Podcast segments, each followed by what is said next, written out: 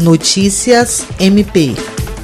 O corregedor-geral do Ministério Público do Estado do Acre, Celso Jerônimo de Souza, participou de sessão solene virtual realizada nesta quinta-feira, de posse da corregedora-geral e da ouvidora-geral do MP do Amazonas. Com a nova composição, para o biênio 2021-2023, o MP amazonense terá como corregedora-geral a Procuradora de Justiça Silvia Abdala Tuma e a Procuradora de Justiça Jussara Maria Por Deus e Silva, realizada de forma remota pela plataforma Microsoft Teams e transmitida pelo YouTube. A solenidade se deu em sessão do Colégio de Procuradores, presidido pelo Procurador-Geral do MP do Amazonas, Alberto Rodrigues Nascimento Júnior.